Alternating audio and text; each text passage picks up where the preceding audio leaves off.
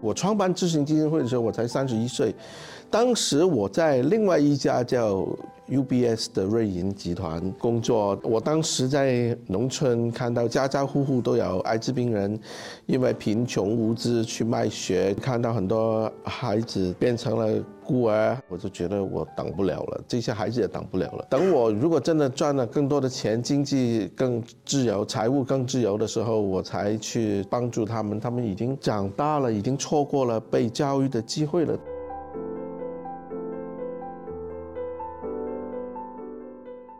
高老师是其中一位改变我的人生观、价值观。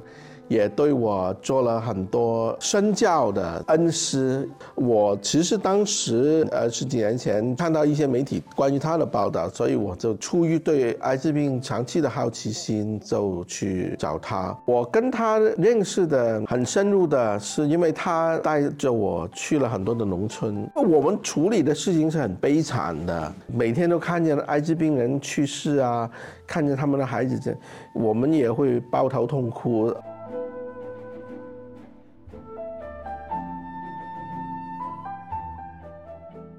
我觉得高老师他的抗压力很很厉害。我有时候他很伟大什么的，但是他也有时候会说他不是一个好的妈妈。有一次告诉我，他的三个孩子在冬天那个裤都已经尿尿，整个裤子都结冰了。她的老公回来就骂她说：“你怎么做人妈妈的？”然后他就说：“我也不是闲的在家，我也跟你一样，我们也在医院当医生啊。”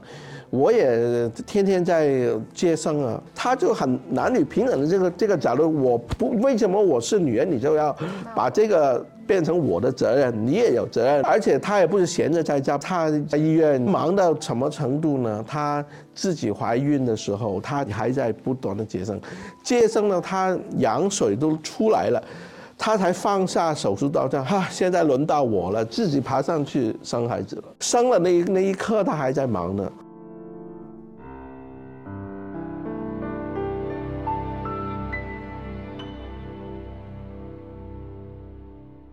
听众朋友们，大家好，欢迎收听这一期的不合时宜，我是主播王庆。那今天呢，跟我一起来主持这期节目的还有我的搭档若涵和孟尝。大家好，我是若涵。大家好，我是孟尝。那我们今天其实也是一个非常特别的一个录制环境，就是我们今天三个呢，其实是坐在荷兰鹿特丹的一个会议室里。然后今天呢，非常荣幸的邀请到了一位业界非常知名的一位嘉宾，一会儿我介绍他是谁。在现场呢，今天同时还有大概二三十位人在荷兰的这个华人的朋友，我也看到有一些朋友在跟我打招呼，虽然听众朋友们你们看不见，但是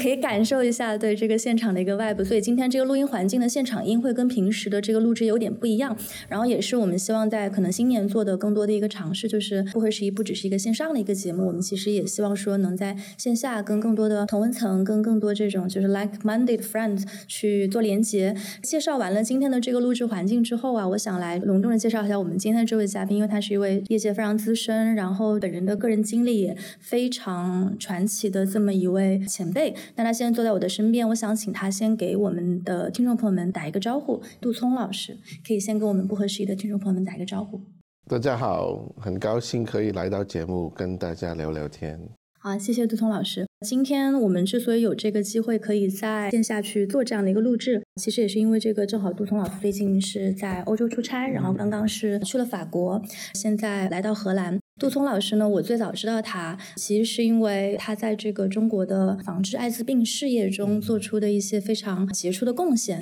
其实去年的时候，当时就有聊过，中间有一阵子知名的防艾先锋高耀杰医生他过世的时候，我记得当时是也引起了一波大家的关注和悼念。当时其实就很想去来做这样的一期节目。那今天呢，这个节目能够在线下去实现，我也觉得非常的开心和荣幸。我想，也许可以请杜老师简单的给我们的听众朋友们介绍一下，您个人就是走上这个从事防治艾滋病事业的一个心路的历程。可能大家有一些朋友已经了解到，就是他最早其实您是这个在从事金融行业，可以说是有一个非常主流精英式的一个 这个履历吧，就是在美国的这种精英高校里面毕业，然后进入了这个金融行业，但是中间有一些契机让您就是彻底转换了自己。的职业轨迹和人生轨迹。我想，也许这个故事您在其他地方之前有分享过，但今天也许可以再给我们的听众朋友们简单介绍一下，这中间是一个什么样的心路的历程。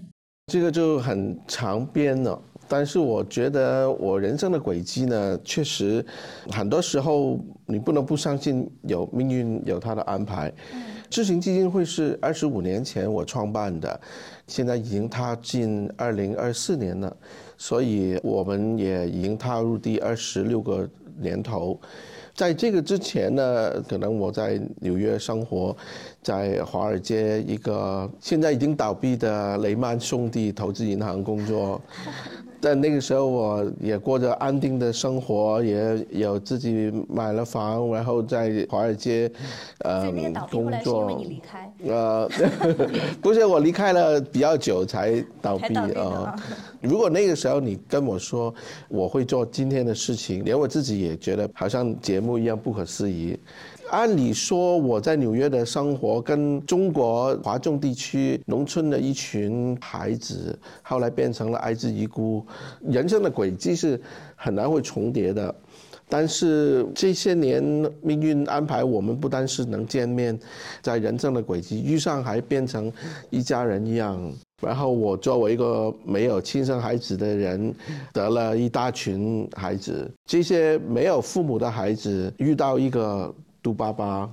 所以也是一种很巧妙的安排，所以这个也也有它微妙的地方，但是也有它戏剧化的一些地方，所以也是可以说一步一步的走过来，但是这每一步都是不正常的。我当时在农村看到这些人间的苦难，看到很多孩子变成了。孤儿很多，家家户户都有艾滋病人，因为贫穷无知去卖血，结果感染了艾滋病，很多已经去世了，或者在家里躺在病床奄奄一息。我有这个机缘去看到也是不容易的，因为在那个时候，当地的政府也在隐瞒这个疫情。这个后来吴仪当了卫生部长，在非典的时候也也承认，也公开承认政府有隐瞒疫情的情况，所以也不是我主观的在说。所以去已经很难了，而且一般正常的人可能就会捐点钱，然后就回去自己的工作单位继续自己的人生的。但是我决定离开金融的工作，然后全职的去做这个事情，本身也是不正常的。而且当时很多香港金融的人也说：“哎，你看杜聪那么少爷这种的性格，可能不会做长。”但是，结果我做了二十几年，而且都全身的投入，没有一分钱的工资，做了那么久时间，有很多人没有看好的。我自己也觉得很神奇的一点，就是我创办知行基金会的时候，我才三十一岁。当时我在另外一家叫 UBS 的瑞银集团工作，到那个时候也是希望一边做慈善公益，一边可以有一份能赚钱的工作，用公余的时间。但后来我看到这群孩子，我就觉得我等不了了，这些孩子也等不了了。等我如果真的赚了更多的钱，经济更自由，财务更自由的时候，我才去帮助他们。他们已经长大了，已经错过了被教育的机会了。到时候你有多少钱都救不活，这些病人也会死掉了，或者是他们的孩子也会长大，在没有读书的机会，也会误入歧途啊，或者是人生会有很大的改变。现在就只有这个机遇可以帮助到他，所以我也改变了我的人生的轨迹。当时我创办智行三十一岁，现在我都快六十岁了，很多人都觉得六十岁已经是晚年了，从杜叔叔到了杜奶奶了，呃，所以也已经人生没戏了，已经要看夕阳了。但是我没有觉得我的人生就已经到了夕阳啊，当然，我觉得还是自己很年轻啊。但是毕竟从一个人生的事业的轨迹来看。一个人做一份工作，能从三十一岁做到快六十岁，还是一辈子的投入去做一件事情了。我也没就想过人生过得那么快。听下来，我觉得这其实也是很幸运的一件事情，就是您在三十岁这种正在寻找自己接下来的一生的热情的时候，找到了一份这样的事业。然后您今天再去回望这二十二十五年的历程的时候，你是可能我不知道您内心的感情是什么。对，所以呀，我觉得能做一件自己喜欢的事情，而且做了不经不觉投入了一辈子的时间，做的那么快乐。也是一个挺有成就感的事情，也挺快乐、挺幸运的。也感谢上天给我这个机会，因为不是每个人都有这个机会去做这个事情，去在这些呃孩子啊最需要人帮助的时候，可以帮助他们，也陪伴他们成长，给他们更好的发展。给予我这个机会，我也觉得很感恩的，因为我也是这样教诉我我们的孩子：你要找到自己人生的快乐点、喜欢的地方。我有一个朋友，他从小五六岁就开始跳芭蕾舞，他就很喜欢跳芭蕾舞。结果呢，跳到骨折啊、受伤啊，他都不停。那五六岁跳舞肯定不是为名为利啊，但是他后来去了皇家芭蕾舞学院，也很出色的舞蹈家。所以他就五六岁就找到自己人生快乐点，也是很幸福的。有一些人可能要探索很久啊，慢慢才能找到；也有一些人一辈子都没找到。所以我觉得我能找到，而且也能成就了自己那么多的快乐，也是挺好的。我想起了，就是我在看您过往的经历的时候，我看到很多媒体的报道的标题都非常的有意思，因为他们特会特别强调您之前在投行的经历，会强调您之前赚了非常多的钱，突然有个转折，就是现在身无分文，然后为这个公益事业投身了大半生。我觉得那种叙事可能是很想去强调你放弃了一个在大众眼里就是非常优渥的生活，然后去了一个好像大家觉得啊为什么要做这件事情？但是其实从您的叙述当中，或者从我们的价值序列当中。中，我反而可能觉得您的这种生活状态是一种非常富足的生活状态，非常幸福的生活状态。我不知道当您看到您被这样报道的时候是什么心情。哇，如果你去百度打“杜冲”两个字，首先弹出来的是杜冲如何感染艾滋病的。嗯，所以很多媒体的报道是好多是很夸张的报道，说的我以前很好，然后也说的我现在好悲惨。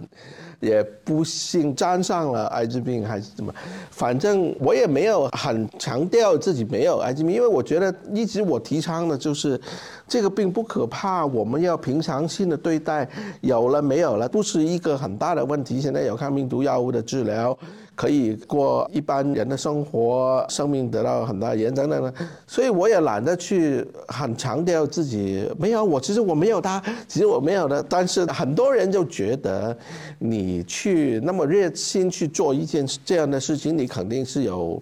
就是好像哦，你那么热心做自闭症的儿童的事情，肯定你家有个自闭症的儿童，你那么关心癌症，肯定你自己也有癌症，他们就假定。我是深受其害，所以才会做这样的事情。其实，为什么我们就不能很大爱的去为一个自己不是有切身关系，一定要有这种关系才会关注吗？我觉得没有，就可能媒体很喜欢把人的落差强化掉，但是对我来说，这些落差。对我来说也不怎么样，我也很低调，没有说自己以前是怎么风光，或者现在怎么倒霉，或者是沦落到什么。但是可能是媒体一种手法吧。我觉得对我来说，这两种生活能顺利的过渡的其中一个原因，就是我做金融的时候，我也不是一个很奢华生活的人。金融也是，确实做投行也非常的夸张的。有时候我们的工资跟奖金确实，特别是以我当时工作的时候，在中国的购买力来看。的确是比很多人，但是哪怕我身边的同事会啊发了奖金会买跑车买买车，但是我到现在长时间我都没有一部没有买过一部车，我也不会买一些名牌的东西啊手表啊等等，有能力去买很多物质的享受的时候，我也没有很多物质的，不是我买不起，而是我没有觉得有这个需要。所以到后来做这个慈善公益的时候，对我来说也没有那么大的落差，而且对我来说，让我快乐的事情其实很简单，可能冰淇淋啊，嗯，而且我经常也这样教我们的孩子，我们其实快乐不应该从外面去寻求，很多人觉得啊，今天我女朋友对我很坏，我就很不高兴；哦，今天我的儿子成绩不好，我就很生气。他不孝顺，我在这，为什么我们的快乐要寄托在别人怎么对我们身上？我们不能自己去找自己的快乐呢？因为我们自行有个自行学院，我跟孩子分享很多，反正我的一些人生观啊、价值观啊。其中一个就是我们可以自己寻找快乐。我们看一本好书。看一套好的电影，吃个冰淇淋，或者在太阳底下散散步，也可以获得很多快乐呀。为什么我们一定要外在来，或者有很多过度的物质，要买个很贵的包包才叫快乐呢？而且这些都是经过后来科学的证明的。金钱可以买快乐吗？答案是可以，但是结论是做了一个研究。分别在加拿大跟在非洲，把大概五到十欧元的钱给了一波人，然后那波人花那个钱，有人买一杯咖啡啦，有人买个小礼物啦，有人吃点东西，之后问他你有没有更快乐？大部分人有啊，我更快乐了。但是当你做了第二次、第三次，这个快乐感就慢慢减少了，就好像你你第一次买一个很贵的包包，你会觉得哇好快乐哦。但第二次、第三次，他就嗯，就物质无止境的去追求物质，可能快乐感会下降。但是第二组人呢，要他也用同样的钱，也要消费，但是要买来送给别人。你可以同样买一杯咖啡，但是不是你自己喝，是给你身边的人喝。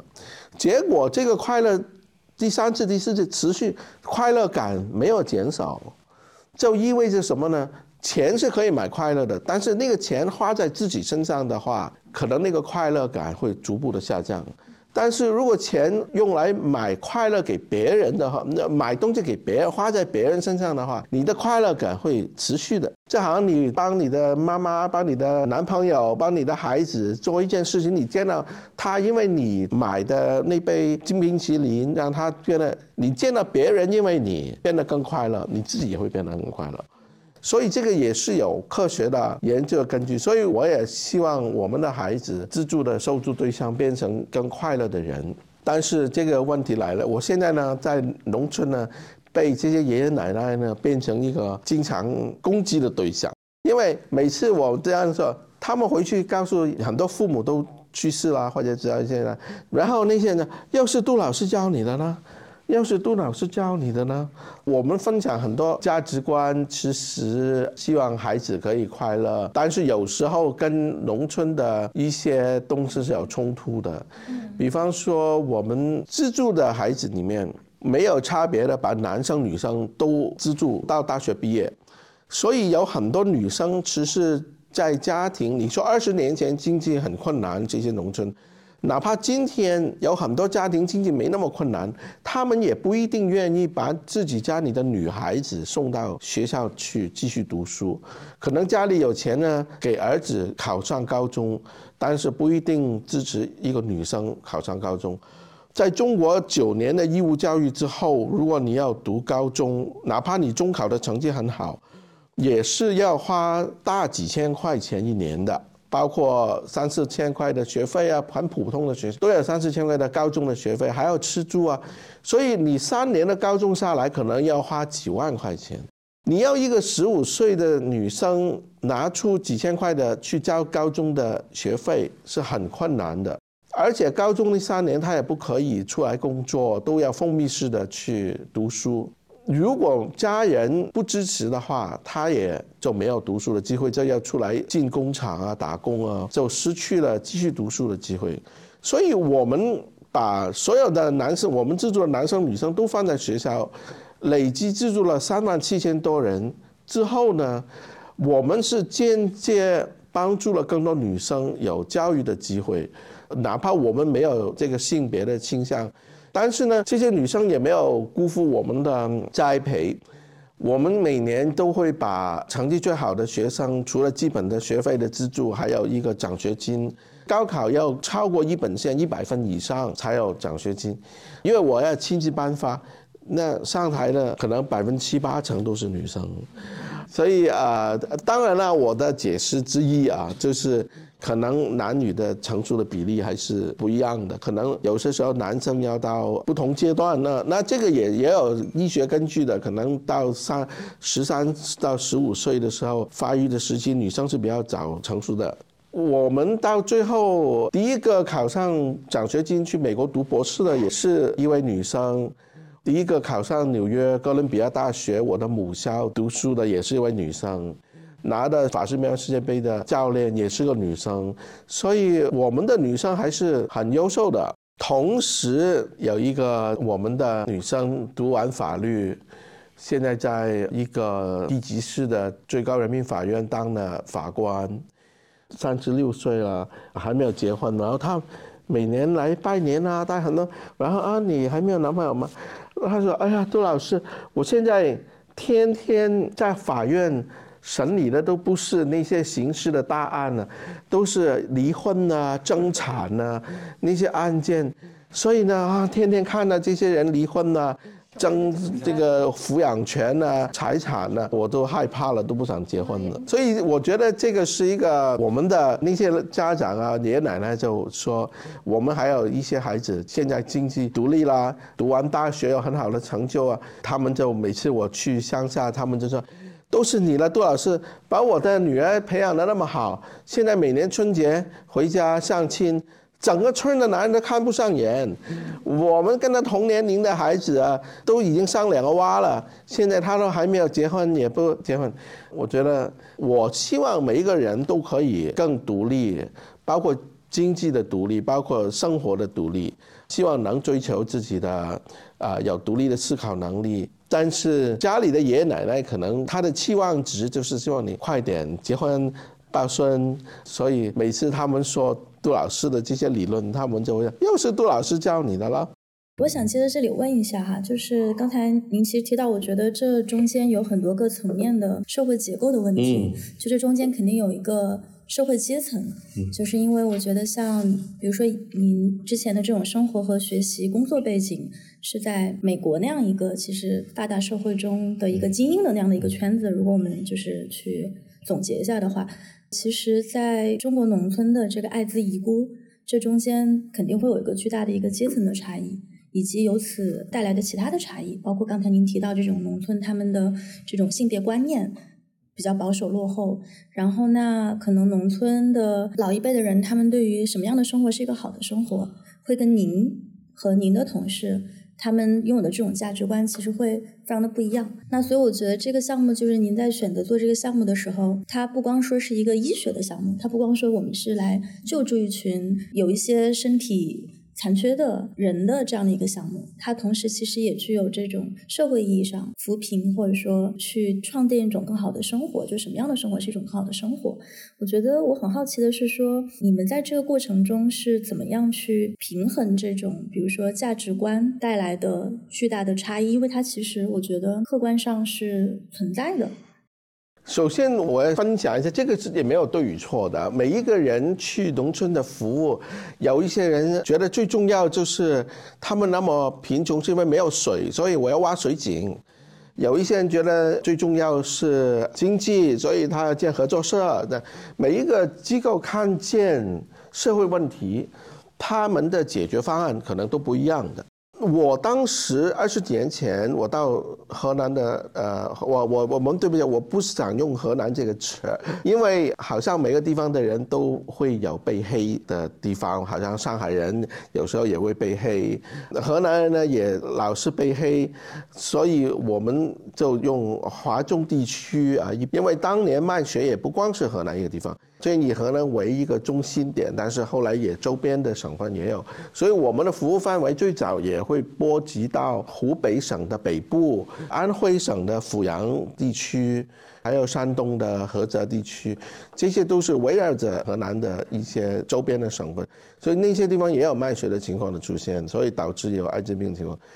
最早呢，我希望的服务对象就是这些卖血的农民，就是感染了艾滋病的农民。但是我到了那边的时候呢，我看见我已经去的太晚了，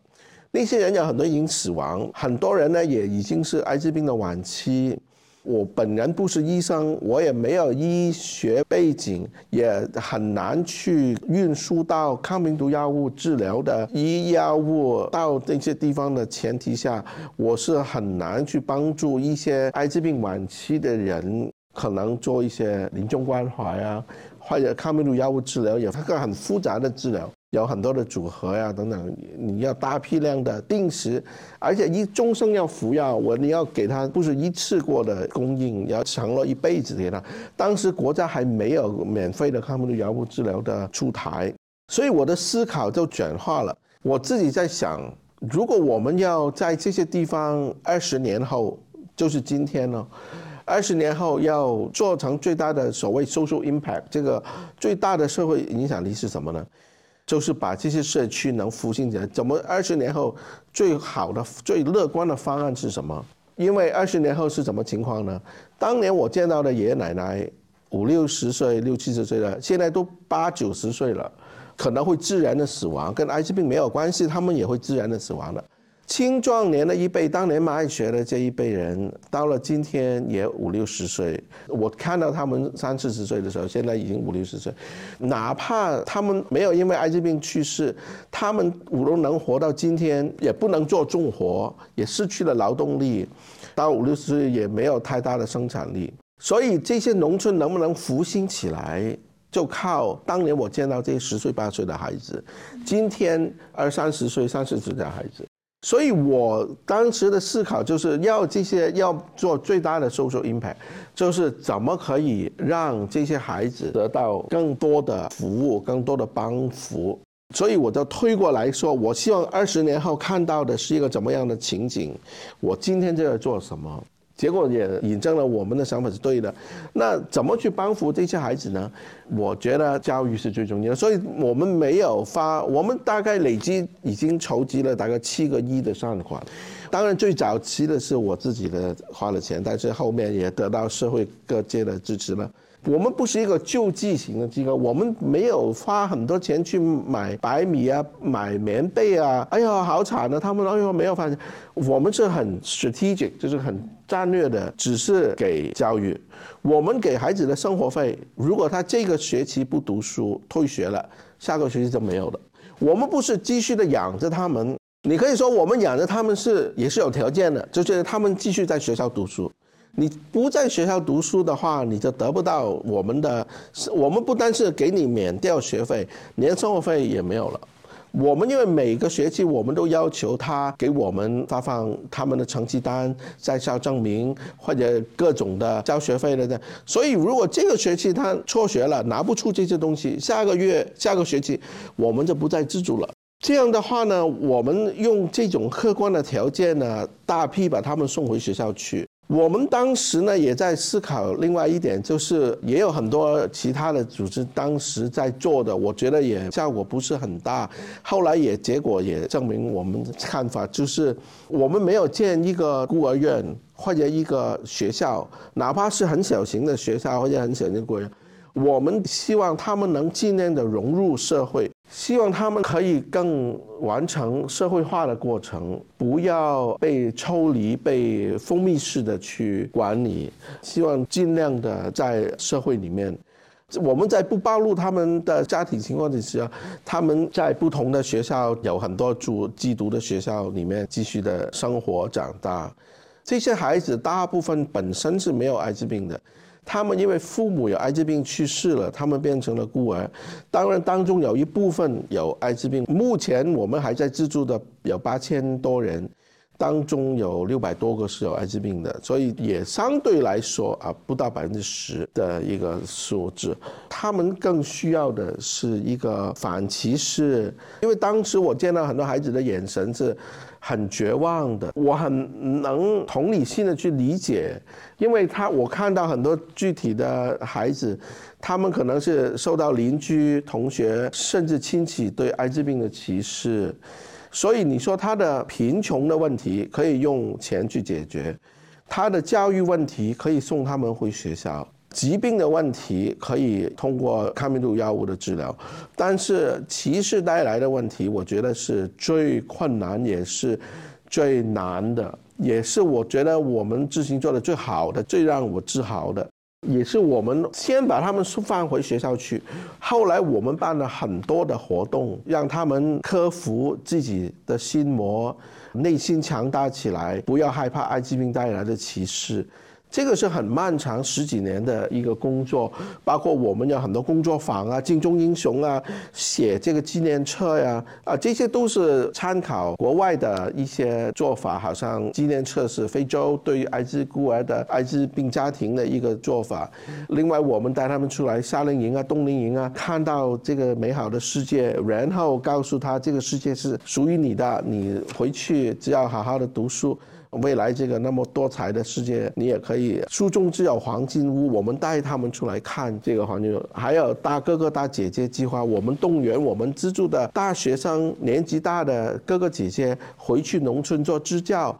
教育这些中小学生，他们看见人生的希望，看见比自己大几岁的邻居真的考上大学，把他们变成也有一些好的榜样，所谓 role model 的功用。还有很多工作坊去反歧视的，才有今天他们的活泼开朗。我们的同事员工里面有百分之七十是以前我们资助过的孩子，愿意回来为我们工作。这个在做所谓 stigmatize，就是在一些被社会边缘化歧视的人群的服务机构来说，也是很困难的。你要一个戒毒所，如果有一些戒毒成功的人可以回来做全职的员工，现身说法，当然也是一件很好的事情。但是往往戒毒成功的人只是生理上戒毒成功，他心理上没有戒毒成功，所以往往他是不愿意被提起以前吸毒的过去，也不愿意回去以前帮助过他的一个戒毒所工作。同样的道理，一些家庭暴力受害者的服务机构啊，呃，我被强暴，我好，你解决了我的心理阴影，现在我已经克服那个心魔了。但是往往他是不愿意回去这个帮过他的这个心理机构去做医生的身份，说我以前被强暴过，所以现在我来帮助这个机构，也希望以后的受害者可以我用我的过来的身份去，这个是。大家都知道更有效率，但是这些人往往是最不愿意回去，因为做的不好是所谓第二次伤害。但是如果这个机构做得好的时候，就不会有第二次伤害，因为他已经逃过这个阴影了。他对他来说说出来已经不能再伤害到他了。张国荣也他出柜了，跟全世界说我就是同性恋，那又怎么样？那天的道林不代表同性恋不被社会歧视，但是那天的道林他已经想通了，你们这些狗仔队的记者已经不能再用同性恋来伤害到我了，我的内心够强大了，你怎么说都伤害不了我了。所以，我希望我们的孩子，如果艾滋病是一条老一只老鼠，大部分现在做这些服务的机构都啊，你千万不要给我们的孩子看到这个老鼠啊啊，你千万不要在我们的孩子面前提到有艾滋病啊，他们会害怕的，他们会被你们伤害的，这些就是你们做的不够到位呀。如果我乳期，我要在他们服务的过程没有看到老鼠。其实很容易，但是我能把全世界的老鼠杀死吗？不可以。我能把全世界对艾滋病的歧视都消灭吗？不可以。就等于我能把全世界恐同的声音消灭掉吗？不可以。当然，一方面我们作为一个机构，反歧视的机构，我们也把这个作为我们自己的任务。这个也是我们的 mission，就是要把所有世界的歧视，包括艾滋病的歧视、恐龙的，都要降低，都也希望世界有一天会没有歧视。但是在那一天的来临之前，这个世界还是有的。如其我要把我们的孩子的艾滋病带来的恐惧、歧视带来的那个心魔。不去处理，不给他看到那个老鼠，然后他离开了我们的帮助，离开了执行，毕业之后，在外面那个世界看到那个艾滋病的歧视的老鼠，也一样的害怕。就好像刚才我说戒毒所的人，戒毒只是生理的戒毒，他去外面看到人家对吸毒人群的歧视，他就不敢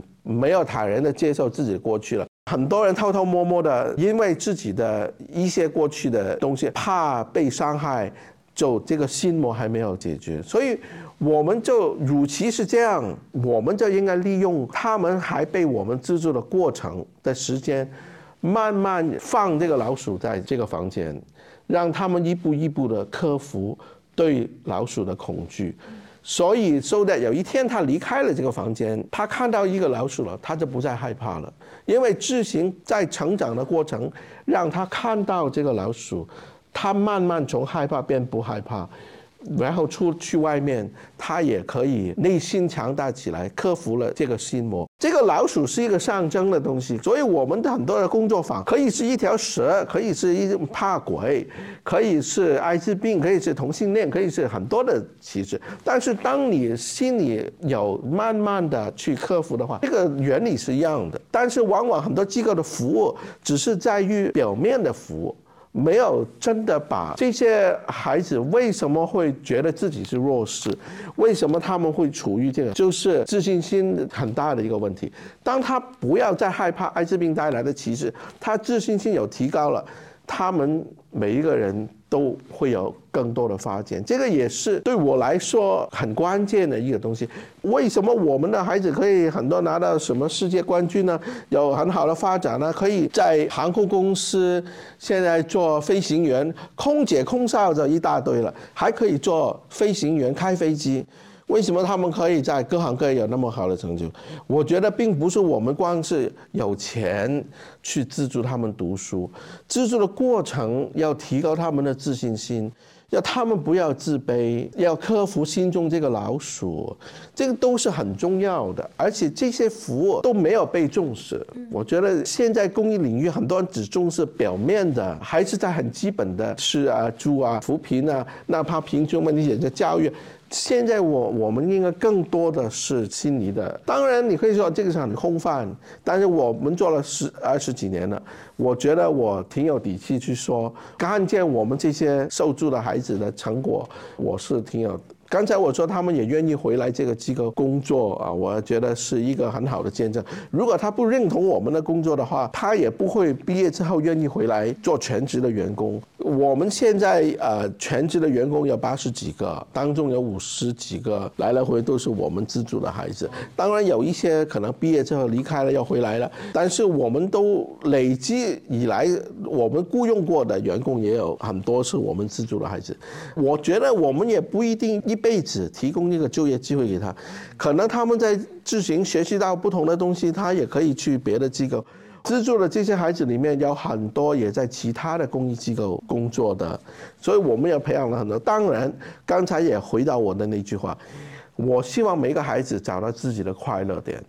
如果他的快乐点是做面包的，我也祝福他，恭喜他；他要唱歌的，我也祝福他，恭喜他。但是每一个孩子都要在自行的帮助的过程植入一个慈善公益的基因。有一天你能能力帮助别人，所以你第一要追求自己的快乐，但是在这个过程不要忘记你的社会责任。所以不需要每一个人都做全职的公益的。我希望公益能尽量融入社会，尽量生活化。所以有一天你做了大厨，你可以做一些慈善、社会责任的事情；你做了医生，你也可以去义诊；你做了歌声，你 你也可以做了 TFBOYS，你也可以开慈善演唱会。每一个行业都可以发挥的。聊到我刚才聊到这个妨碍事业，我们也从知行的这个实践中。其实有非常多的，就是能做二十多年、二十五年下来，有非常多的经验，包括在在这个国内过去二十五年发生了很多变化，然后智行的这个辅助的支持的体系中有非常多特殊的经验。那我们聊到妨碍的事业，因为在过去的一个一个月间，呃，我们其实都都在网上也关注，媒体上关注了呃高耀杰医生的去世，这是也是对整个妨碍事业的一个重大损失，包括整个公民社会来说。我们也看到您其实，在上个月在纽约参加了他的他的葬礼，因为因为高杰医生也是在六十多岁退休之后，六十多岁和七十岁退休之后，其实才开始全力的加入，开始了这个妨碍的事业。刚刚才您您开玩笑说说您感觉自己做了二十多年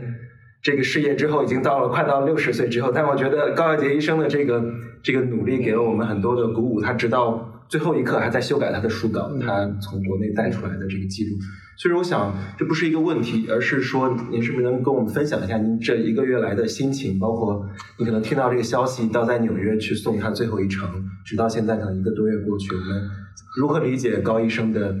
他在这份事业上的遗产和他的功业？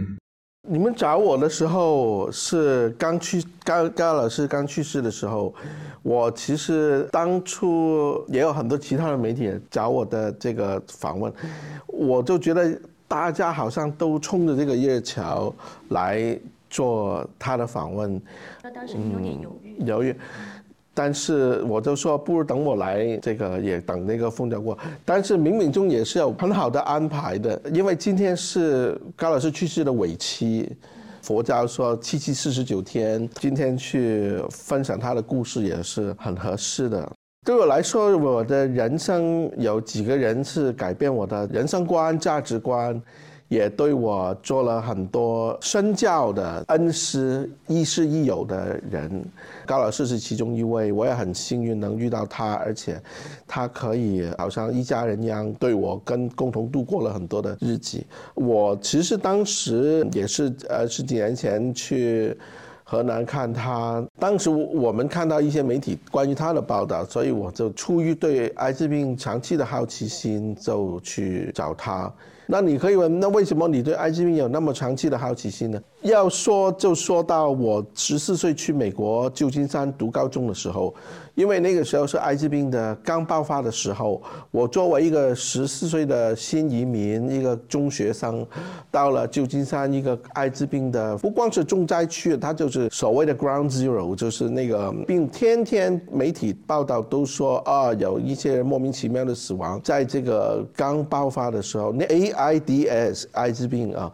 那个词儿还没有出。出现，还是说神秘病毒的时候，我就移民到了旧金山，所以嗯，对我来说印象很深刻。那个就等于如果你在二十年前非典或者是新冠的时候你在武汉，非典的时候你在香港、北京，都会影响你一生的一种经历。当时旧金山也在这种的人心惶惶的一个阶段。更重要是我读的那个中学，我有一位中学老师也因为艾滋病去世了。后来我们就大家都天天跟着他上课，他要很早就脱敏了，就没有对艾滋病有一种恐惧。因为后来我才发现，有很多人哪怕他学历很高或者也很有科学的头脑，但是第一次接触艾滋病人，还是好像很恐惧、很避讳握手啊，或者吃饭呢，都有点犹豫。哪怕心理上你觉得啊是不会的，不会传染的，但是好像第一次还是有点恐惧的样子。哪怕那个人是有多好的教育背景，有包括医护人员呢啊，但是我我很幸运，我从小就没有。我可能因为我就天天跟一个，后来这位老师的去世也是让我很对这个事情有很大的改变。在中学毕业之后，我去了纽约，在哥伦比亚读大学。那四年也是艾滋病从刚冒起莫名其妙的疾病，到了我高中毕业了，它已经演变成为一个大家都知道是怎么回事，但是还是到了高的发病期的时候。就好像很多人当时说艾滋病毁了一代的人，特别是演艺圈的。当时在纽约的百老汇，有很多演艺的、歌剧的、音乐的、艺术文化界的人。当时我在纽约前后住了那十年，就是爆发的高峰期，所以这个对我来说也是影响很深的。那个时候抗病毒药物还没有被发明，所以你得了艾滋病是所谓的绝症，还没有抗病毒的治疗。所以那个时候我就做了很多志愿者的工作啊，一直在关心这个议题。所以等我在中国的时候回来 UBS 的时候，瑞银从纽约派我到香港。然后我就天天看到这些新闻，中国有艾滋村了，居然有一大群人死亡了，我就很好奇。当时呼吁的最可能高老师的呼吁啊，很多人也听到，所以我就因为这个背景呢，就去看他。他也以为我是玩玩而已了。我跟他接触是零零年，后来零一年的时候去了他的家。这个也在他的书也有讲过。我到他家，他说：“哇，这个人怎么这样？”就觉得我太洋气了，他那个气质太什么？然后他说：“不行不行，我们要去另外的地方谈。”他就把我抓到，他说：“这个地方不安全。”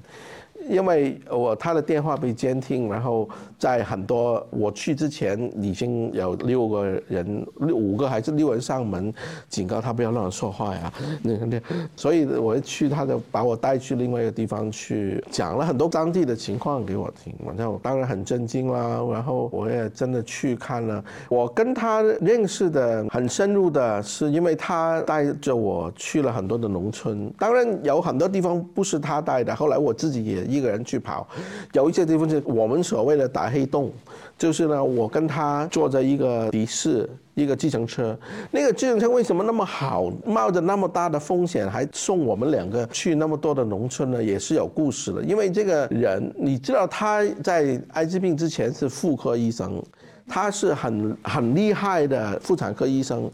这个计程车司机的老婆就是本来不育了很久，就是因为他因为高老师的帮他，他就生了，开始怀孕，开始生育了，所以他就很感谢他，所以很多时候他要出门啊，要开车啊，都是他去送的。他也当然有给钱给他，但是要顶着很大的政治的风险啊等等去送。而且当时我也傻傻的就跟着他去。就看到很多，真的很多人间的悲剧，这些在他的书也有写。他比我的文笔好，他写了很多这些家里的故事，也是大家一起见证了一段这样的历史。他就很多年前就说啊，我的孩子都给了杜聪去继续。他也看到我们有这个决心跟实力，我们也成立办公室，也请了人，要慢慢慢慢做。然后他就把这些孩子，他有一些去跑的孩子也交给了我们。这个也给我一个很大的压力，因为那个时候我看无意中我看到《南方周末》有一篇关于这些艾滋遗孤的报道。然后他说，这个他访问了一些孩子，那个孩子就说啊，我很怕杜叔叔不来了，没人帮我交学费。那个时候，那个记者也不知道谁是杜，他就只是叫谁，他以为是他的真的爸爸的弟弟那个叔叔。但我看到，我知道这个孩子肯定是说我。后来我才知道，孩子对我们的期望也很高，他们也很渴望读书。我更加不能慢下来，我更加要继续的跑。我们也有一个很，你可以说很奇葩。对我来说，一路走来，这个金融的经验让我知道，我不能隔山买牛的。所以后来我们做了那么大的规模，全中国十几个省，几千个孩子，上万个孩子，我们都没有经过一个中间人，一个中间的机构。我遇到在农村有很多拿着一，我叫他们做拿着进村的钥匙的人，就是一些可能他不是没有什么地位的，就是一个村里面的恶霸流氓，他们就会说：“哎，杜老板呢？你把钱交给我就行了，我帮你发就好了。”就遇到很多这种人，然后我坚决不给。我要自己去发，你可以帮我收集资料，你可以有一些孩子，你可以带我们去他家，但是我不能把钱给你去帮我们发。那后来不是也发生很多其他机构啊报道出来哦，很多中间一层一层被剥夺了、扣除啊，所以我们到今天还坚持，我们无论是发放物资、发放钱、助学金、生活费，一定要亲自交到那个家的手上。如果孩子够大的话，我们要他开银行户口，自己电子转账转到他们户口。如果还是要读小学，我们给了他的家人，但是他们也要每个学期给我们他在读书的证明。因为中小学现在有两免一补，有九年免费教育，所以学费不是很多，但是生活费的部分可能更多。我们就。对中小学生所投放的资源，主要是给他们去看世界，夏令营啊，暑期补习班啊。我们这些也跟双减没有冲突，因为我们是不收费的。我们还有很多呃网上的自行视频教室，大家也可以搜索一下。我们每个每个周都有差不多一百个不同的班。教孩子线上呃是上网课，有学术文化的，但是大部分是陪伴型的，是心理的，所以我们有很多这些课余的活动，很多孩子的资源并不是光给他们现金，是给他们栽培。一个夏令营也不便宜的，一个夏令人均每个人可能也要花几千块钱来一周，包括路费啊等。但是我们觉得，我宁愿花几千块钱给他一个难忘的暑假，也不把这个给了他作为现金。这个是中小学的，高中大学呢？还是钱是很重要的，因为没有那个几千块钱，他就交不起学费，就不可以读书了。所以我们是直接帮他们交学费，让他们继续的读书。但是无论是哪一个阶段，我们都没有假手于人。所以刚才说到高老师，我们一方面孩子对我们的期望很高，但是我们也不能委托一些人去帮我们教学。所以那个时候确实我在没有很多员工的情况底下，确实是很忙的，就是跑很多的农村啊，去见孩子啊，去跟他们交学费啊等等。我觉得高老师对我来说，人生有很多的，可能我们两个有一些性格上是很接近的。他也是一个挺风趣的人，他的抗压力很很厉害。我有时候他很伟大什么的，他说，但是他也有时候会说他不是一个好的妈妈，因为他以前有一次告诉我，他的三个孩子在冬天那个裤都已经尿尿尿尿之后，整个裤子都结冰了，就尿结冰了在裤子里面。然后她的老公回来就骂她说：“你怎么做完妈妈的？你看三孩子的尿，都已经尿裤子都结冰了。”然后她就说：“我也不是闲的在家，我也跟你一样，我们也在医院当医生啊。”我也天天在接生啊，所以我也没错。你为什么你又不讲？他就很男女平等的这个这个角度，我不为什么我是女人，你就要把这个变成我的责任？你也有责任。而且他也不是闲着在家，他在医院也，他忙到什么程度呢？他自己怀孕的时候，他天还在不断的接生，接生了，他羊水都出来了。他才放下手术刀，这样哈，现在轮到我了，自己爬上去生孩子了。所以他的忙到没有放产假啊，怎么怎么，这都忙到最后生了那一那一刻，他还在忙呢。在那个时候，可能资源也有限，可能国家的能有这个能力的人也不多，所以他也非常的敬业乐业。他也当然做医生也是，给予他很大的成就感啊，很快乐。他也不觉得很累很苦的的样子。跟他讲起很多医学的东西，也是很多人并不知道他的做艾滋病之前，他确实是一个很出色的医生。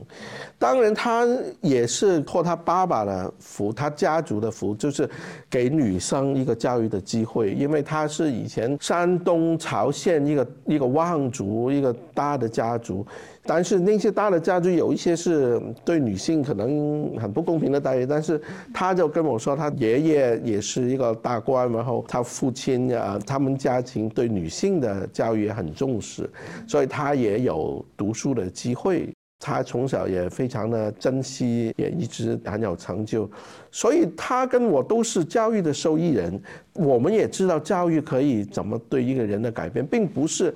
为了赚钱呢而教育，但是教育给人独立思考能力啊，个人的能找到事业的快乐啊等等的，也是非常的认同的。这些他也有写在书上的关于文革的时候，他的他跟他家人的那些，哇，也累积了他后来的一些这些他的书也也自己写了很多。这里我也把那个我们的这个视角再可能拉得宏观一点，因为我觉得像从高医生到您你们在做的这些事儿，其实也反映了就是过去这二十三十年。中国在就是妨碍这个事业上，其实经过的不同的阶段。然后刚才您说的那个，就是说防治艾滋病这个事情，它当然一方面它是一个医学事业，但它其实我觉得也是一个观念的事业。大家怎么样对这样的一个疾病去啊去污名化，去更多的理解和宽容？它可能不光是说影响到。这个疾病本身，我觉得它其实也是在更大的层面上影响到说，我们一个社会对于这种各种形式的弱势群体，我们在多大程度上能对他们去共情，能对他们去创建这么一个更宽容的一个社会。所以，我我的问题其实是，我很好奇，像你从九十年代末，应该是九八年成立这个基金会以来，到现在已经有这个二十多年，就快三十年过去了，你观察到的这个中国在。防治艾滋病这个事业上的一些进展或者观念的变化，有没有哪一些关键的节点？然后你观察到的最主要的变化是什么？我觉得从一个疾病来看，每一个时代可能都有一些疾病，它是超越了医学疾病本身的社会影响力，变成一个很有争议性的东西，同时也可以带动去改变社会的。好像以前的麻风病，麻风病是一个病，但是同时麻风病带来的歧视也是非常大的。可能现在艾滋病也一样，但是在美国可能刚开始的时候，因为美国最早是男男性行为的人比较多，所以它带动了很多当时的宗教的歧视啊，社会带来的恐同的歧视啊等等。因为这个原因，也拖慢了医学的研究。我在美国的时候，就正正是艾滋风暴从零到我离开美国的时候那十几年，而且那个时候是没有抗病毒药物治疗的，所以我亲眼看到他对美国的这个社会造成了一种分裂啊。但是我觉得最大的受害者并不是同性恋的人群被污名化，而是因为媒体啊、宗教啊等等的错误的报道跟误导，让主流的社会掉以轻心。大家觉得哦，这个是同性恋的病，不关我的事。到最后呢，就导致这个疾病可以蔓延到其他的人群，其他人，因为大家通过媒体啊、教会啊，得到一个错误的信息，掉以轻心，导致主流非同志的社群大批量的感染。后来导致这个病从第一天开始，本来可控的，就是因为这些歧视、带有歧视的报道。但是受害的并不是被歧视的那个群体，受害的是那些看到那个报道没有用安全套的直男直女，也是受害者。嗯，我不知道这个疾病是可以选，因为我们当时的信息，所以我觉得任何的歧视，不光是被歧视的那个是受害者，社会的其他人也会变成受害者。在现在的中国，我觉得那么多年，艾滋病从医疗上有很多的进步，从没有抗病毒药物治疗到后来有了，到后来有不同的组合。但是刚才也说，艾滋病并不是光是个医疗的问题，也是个社会的问题。社会带来的歧视还是天天在发生。有没有改变呢？可能比二十年前要好一点，但是有没有好很多了？也没有很大的进步。我们因为做这个工作，每天我们都在接触到艾滋病人与其家人，跟他们这边人，每天我们都会有拒绝治疗，医生医院啊，因为一个病人表露了自己有 HIV 就拒绝就医。我们面试有艾滋病的学生去大学体检的时候被劝退，或者是不许住在宿舍，要自己搬出来住，甚至被劝退学等等。工作的环境、结婚的环境，有很多我们的孩子本身没有艾滋病，但是你跟一个人谈婚论嫁了，然后那个未婚妻知道未婚夫的爸爸有艾滋病。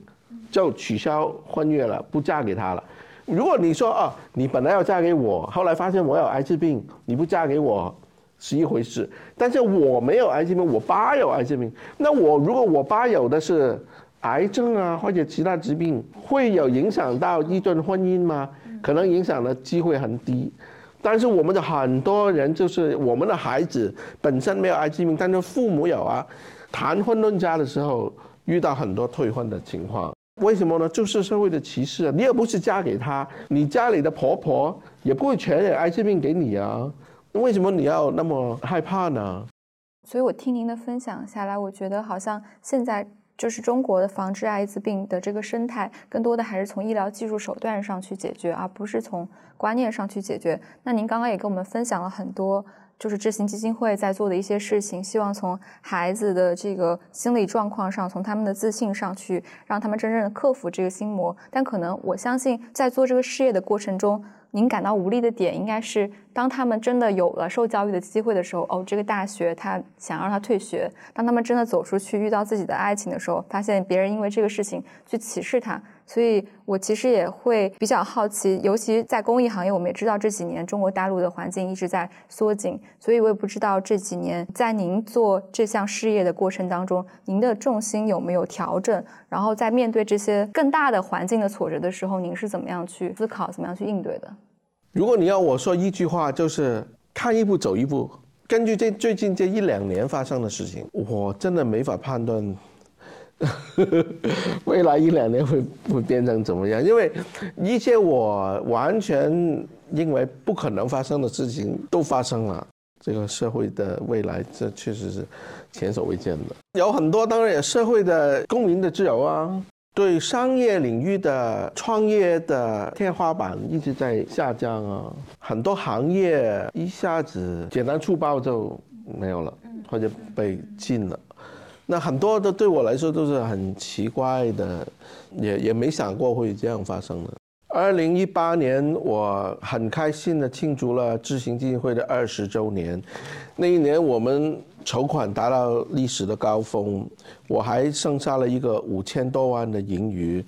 给我们做储备金。当时我说啊，我可以休息一下了，我可以到农村里面跟孩子玩一下，游山玩水。我们每年都有做，但是我希望能做更多，好像去漓江跟孩子一起骑单车呀，去云南茶山跟孩子去采茶叶啊，这些都是他们住的地方。但是我可以去全国各地做更多的家访，陪更多的孩子，陪伴他们的成长。但是没想到。连续五年的赤字，包括疫情，包括香港的社会运动，包括疫情。过后复常，我以为会好的。二零二三年，我们每年都抱着希望的继续工作，但是每年都要吃老本来维持。当然呢，我也你也可以说，你真的已经算很好了，你的理财可以让你吃五年老本还没死掉。很多其他这些老者都死掉了，都已经不够钱。特别是你每年要一百人、十四个办公室、几千万的一个开支，也也许是。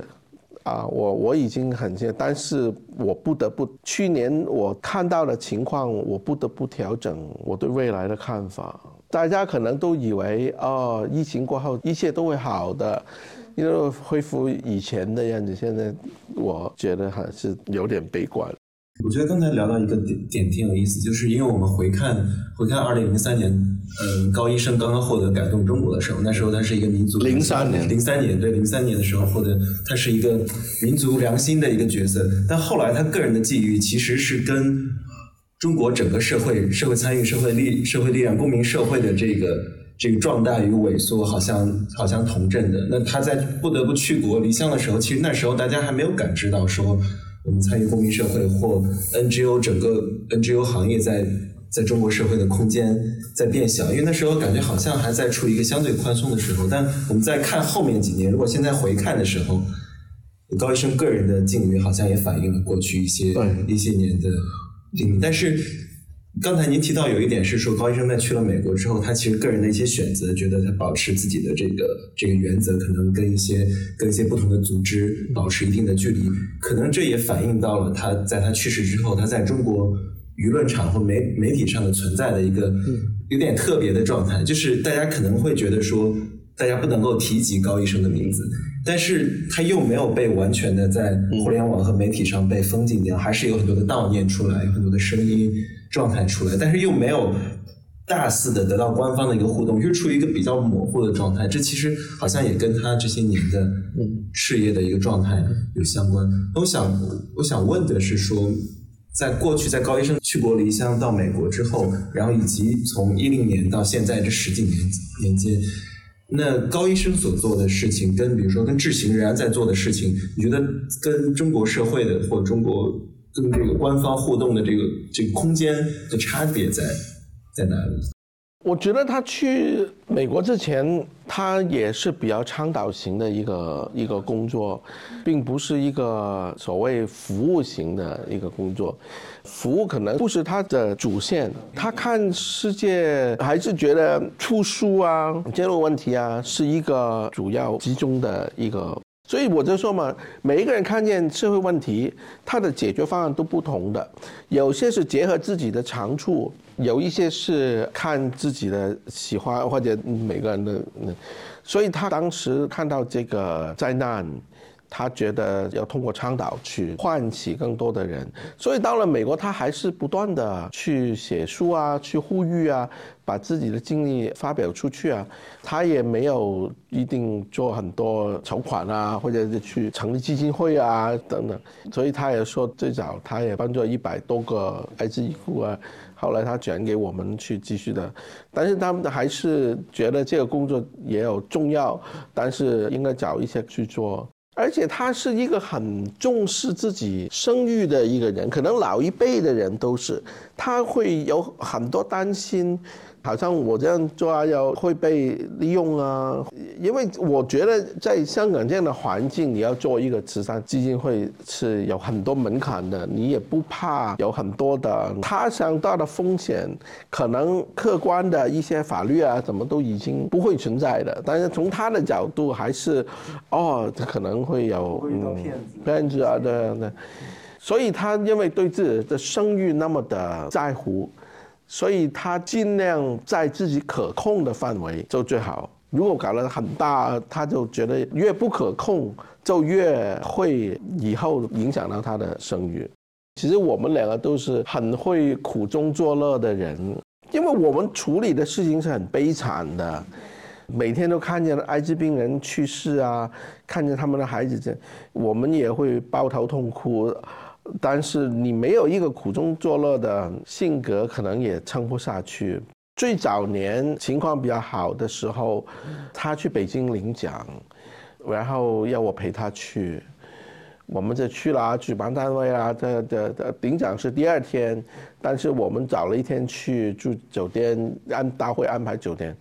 我就以为我们两张床一个双人间，那我就以为跟他一个房间呢，因为一直以来他比我自己的外婆大几岁，还小姐小几岁，所以我一直要外婆的样，